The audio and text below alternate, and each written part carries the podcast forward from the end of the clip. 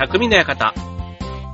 川崎匠です。チュアヘオのトップの協力でオンエアしております。はい、えっ、ー、と、いよいよね、年末が近づいてきましたということで、ね、えー、週間の気分でね、こう、年末に向けての準備、まあ、まずその前にね、クリスマスがあったりしますけども、うーんと年賀状を買って、印刷デザイン、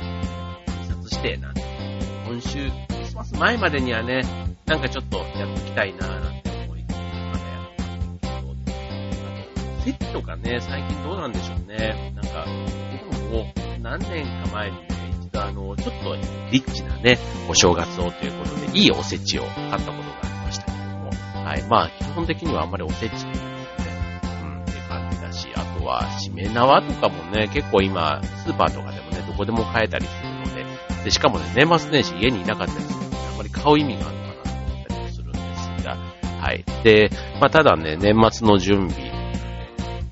あれですね、えー、今の時期だとあの、忘年会ね、きっと多いとは思うんですけど、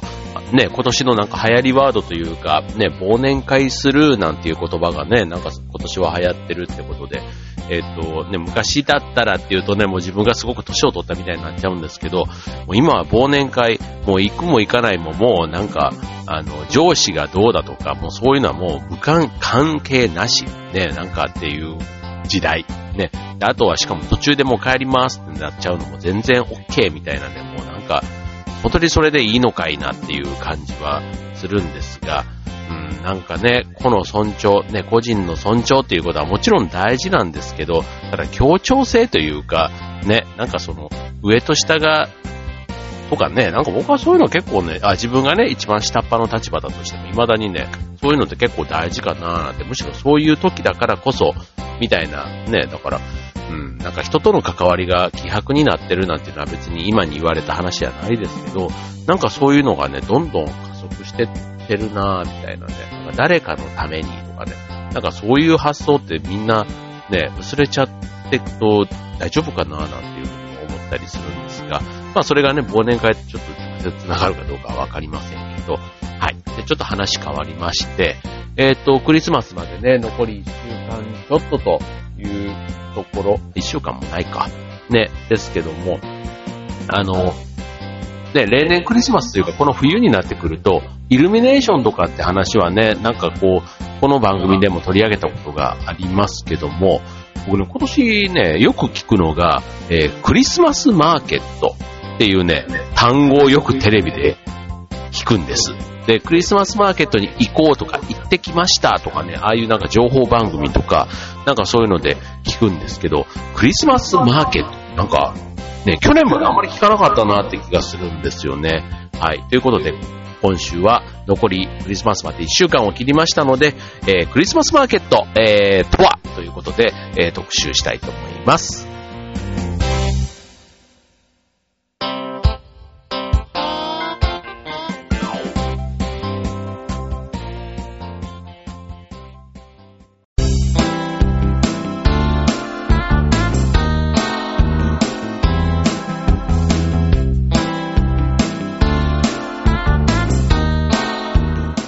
はい、えー、今週の匠の館はクリスマスマーケットということで、クリスマスマーケット。なんとなくね、まあ、あの、響きだけでも、なんか楽しそうだなっていう感じはしますけども、はい、え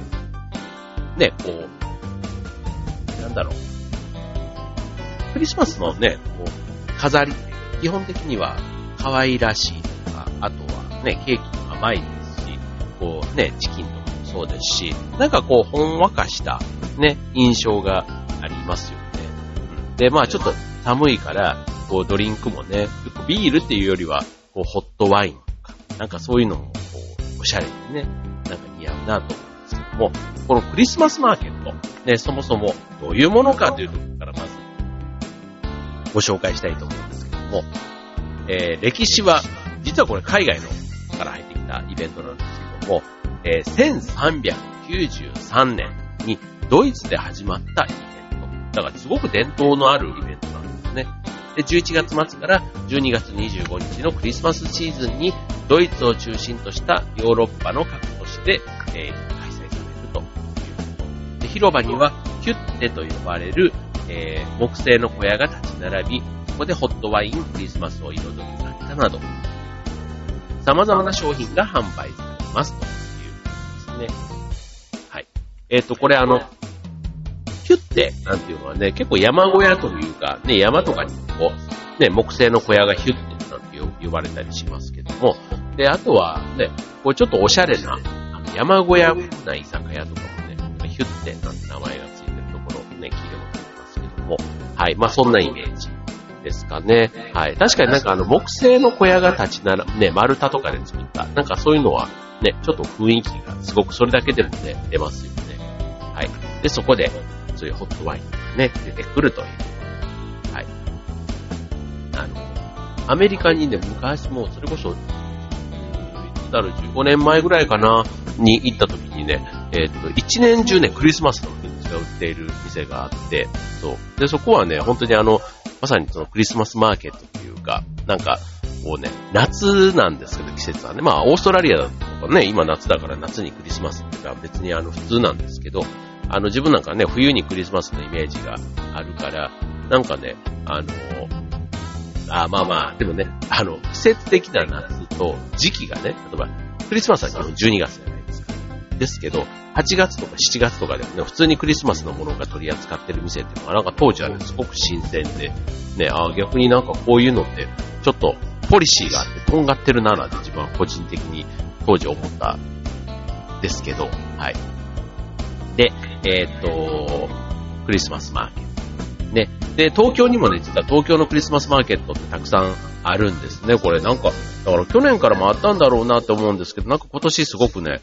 なんか目につきますけど、はい。えー、まず一つ。えっ、ー、と、今日はね、そんな場所をね、今日ご紹介したいと思うんですけども、えっ、ー、と、東京クリスマスマーケット2019 in 芝公園。ね、芝公園東京タワーのお膝元ですけども、えー、本場ドイツからやってきたクリスマスピラミッドということで、えー、今年は東京タワーとコラボみたいな、そんなテーマですね。はい。で、クリスマスピラミッドの高さはなんと14メートル、世界最大級の木工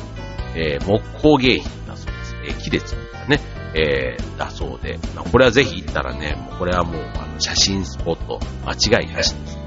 はい。で、えっ、ー、と、2015年が実はこちら初開催ということで、年々ね、えー、動員数が増えているということで、えー、去年は12日間で20万人の人が訪れたイベント、クリスマスマーケットということです。はい。で、今年は、去年までは日比谷公園でやっていたそうなんですね。それが芝公園に場所を移して、飲食18店舗、雑貨10店舗で開催されますと。はい、開催期間は12月6日から25日までということなのでね、はい、あの、もうすぐですよ。もう週末はもう、あの、今週の週末しかありませんのでね、はい。えー、こちらの催しとしては、ドイツから来日した楽団のライブ、あとは日本を代表するゴスペルグループ、ね、そして、えー、国内外で活躍するメンバーによるオペラなど、ね、ライブが毎日楽しめるというところも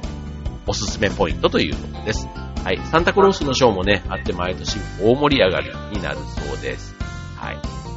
で、今年は場所が変わったということでね、えー、東京タワーとコラボスポットも誕生してますということで、はい。クリスマスリースのベンチもあったり、インスタ映えするね、そんな素敵な写真がたくさん撮れること間違いなしということですので、はい。ぜひね、ちょっとあの、クリスマスの思い出作りにね、あとはそのお土産屋さんとかでもね、キャンドルとかスノードームとか、手作りで、ね、自分で作って持ち帰ることができますということなので、はい。もうこれ、えっ、ー、と、一部予約制もあるみたいなので、はい。ちょっとホームページなんかでね、調べてもらえるといいんじゃないかな、なんて思いますね。はい。で、あとはそのドリンク、ね、えっ、ー、と、オリジナルマグカップに入った、えー、グリューワイン、これいわゆるホットワインですね、があったり、あとはドイツといえばクリスマスの定番、シュトーレン。ね、があったり、あとは様々なグルメが屋台を賑わしている。きっとね、僕の大好きなソーセージなのでね、あの、ドイツですから、きっと美味しいのがあるんじゃないかな、なんて思いますけども、はい。えー、あと、なんかちょっとね、おしゃれなクリスマスということで言うと、あの、木のおもちゃ作りで有名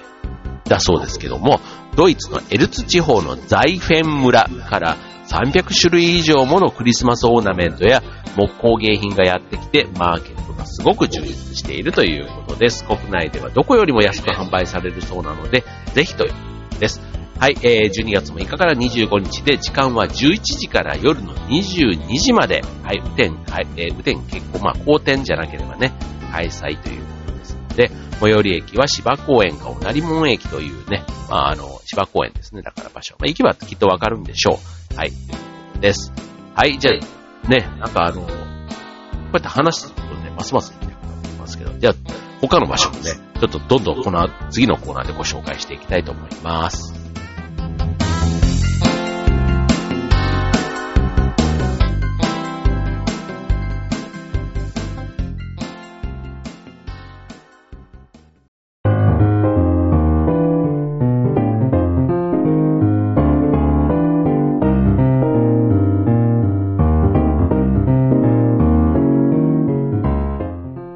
えー、今週の匠の館はクリスマスマーケットということでね、はい、えー、おしゃれなクリスマス、ね、たくさんあります。まあ、家でね、過ごすクリスマスももちろんいいですけども、まあ、ちょっとね、あの、まあ、クリスマスって言っても今はね、ほんと11月の頭からクリスマスイベントって結構やってるとこ多いので、はい。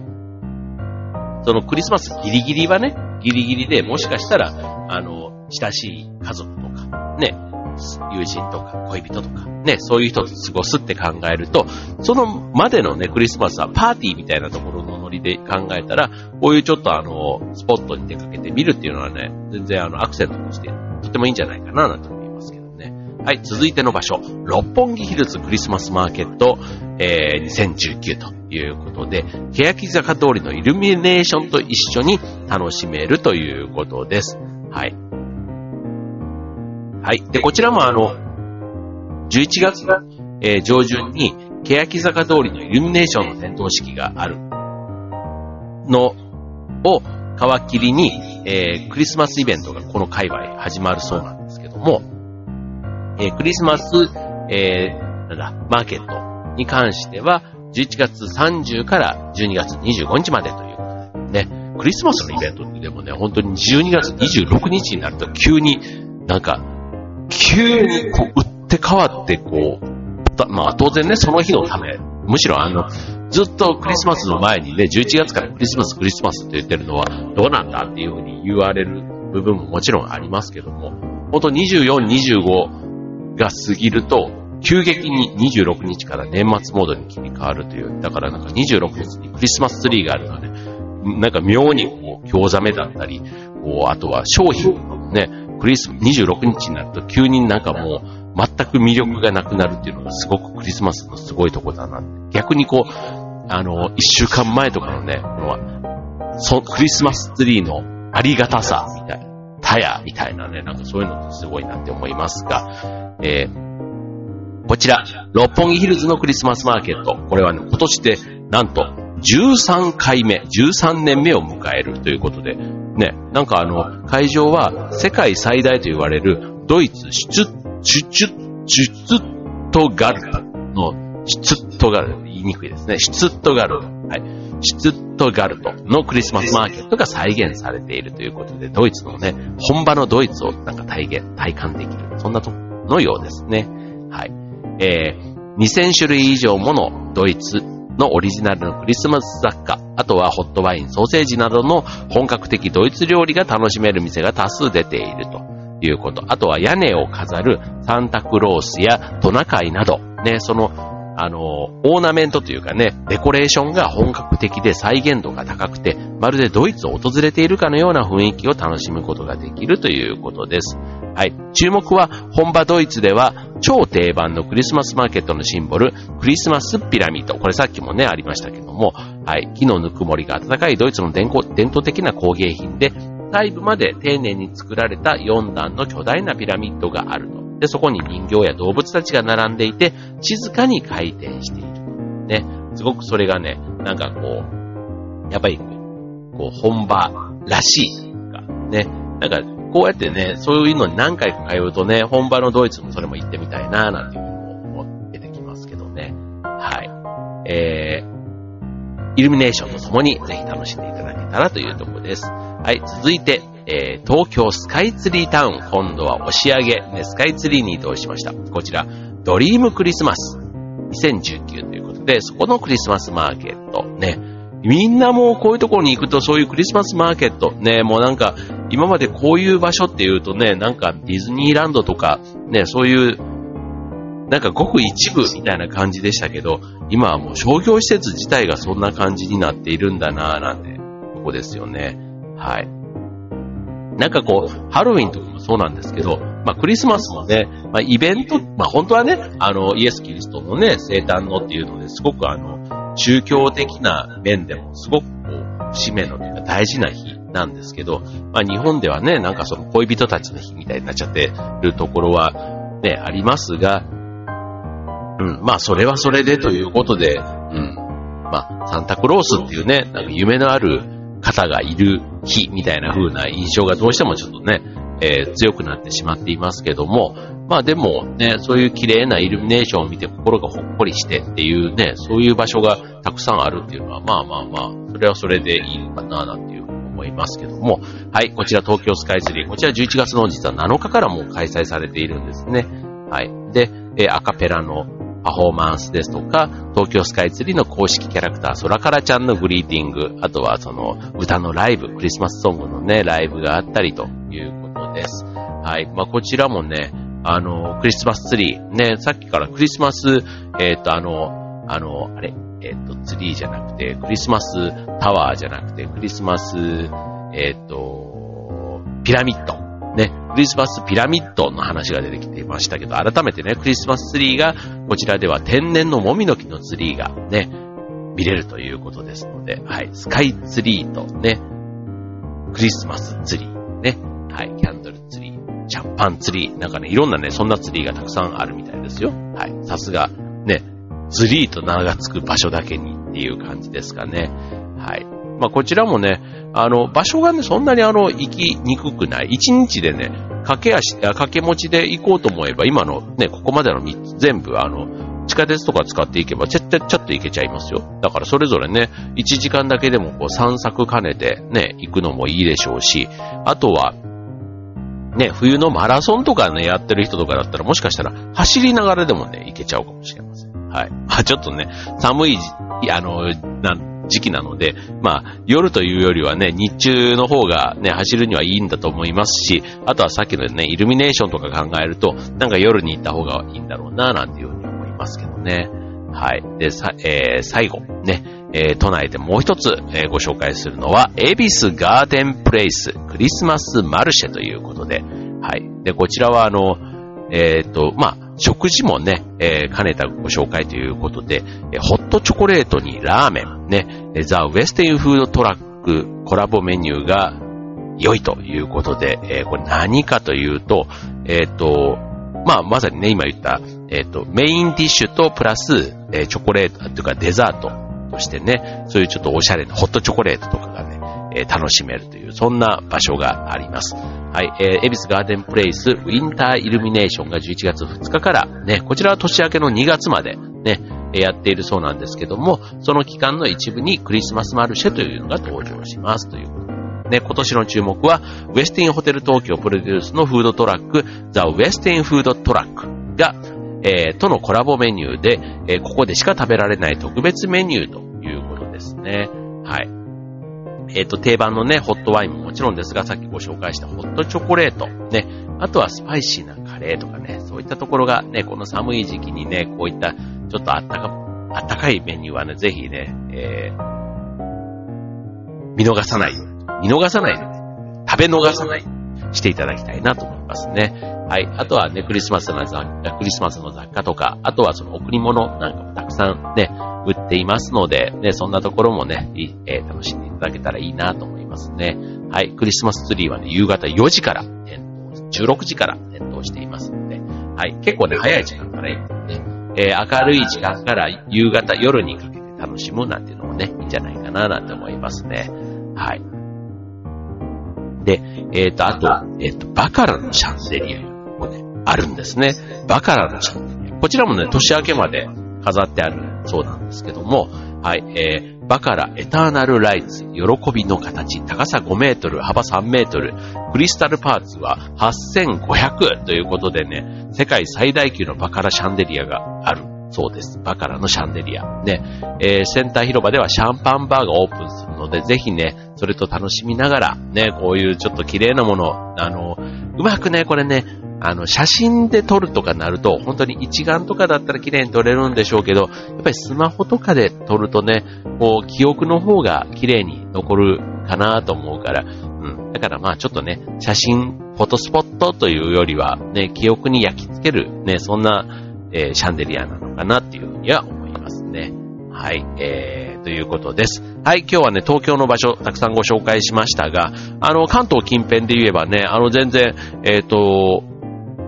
例えば横浜にももちろんね、横浜の赤レンガとかもね、有名だったりするようなので、はい、興味のあるクリスマスマーケットを探して、ぜひ一度行ってみてください。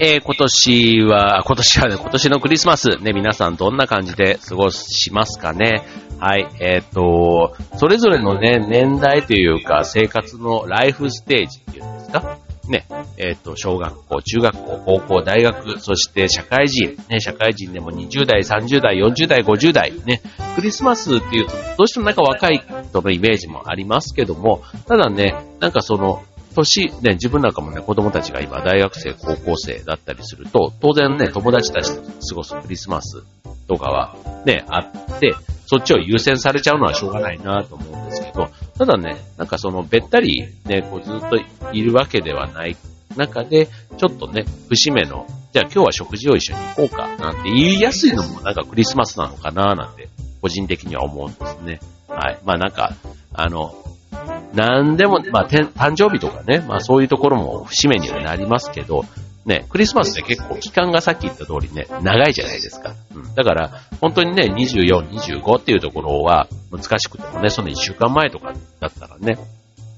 なんかその、クリスマスっぽい雰囲気で、ね、どこかで食事なんてのは全然ね、さっきのクリスマスマーケットもそうですけども、ちょっとどこかに出かけてその後食事をして帰るとか、ね、いい思い出作りになるかななんて思いますので、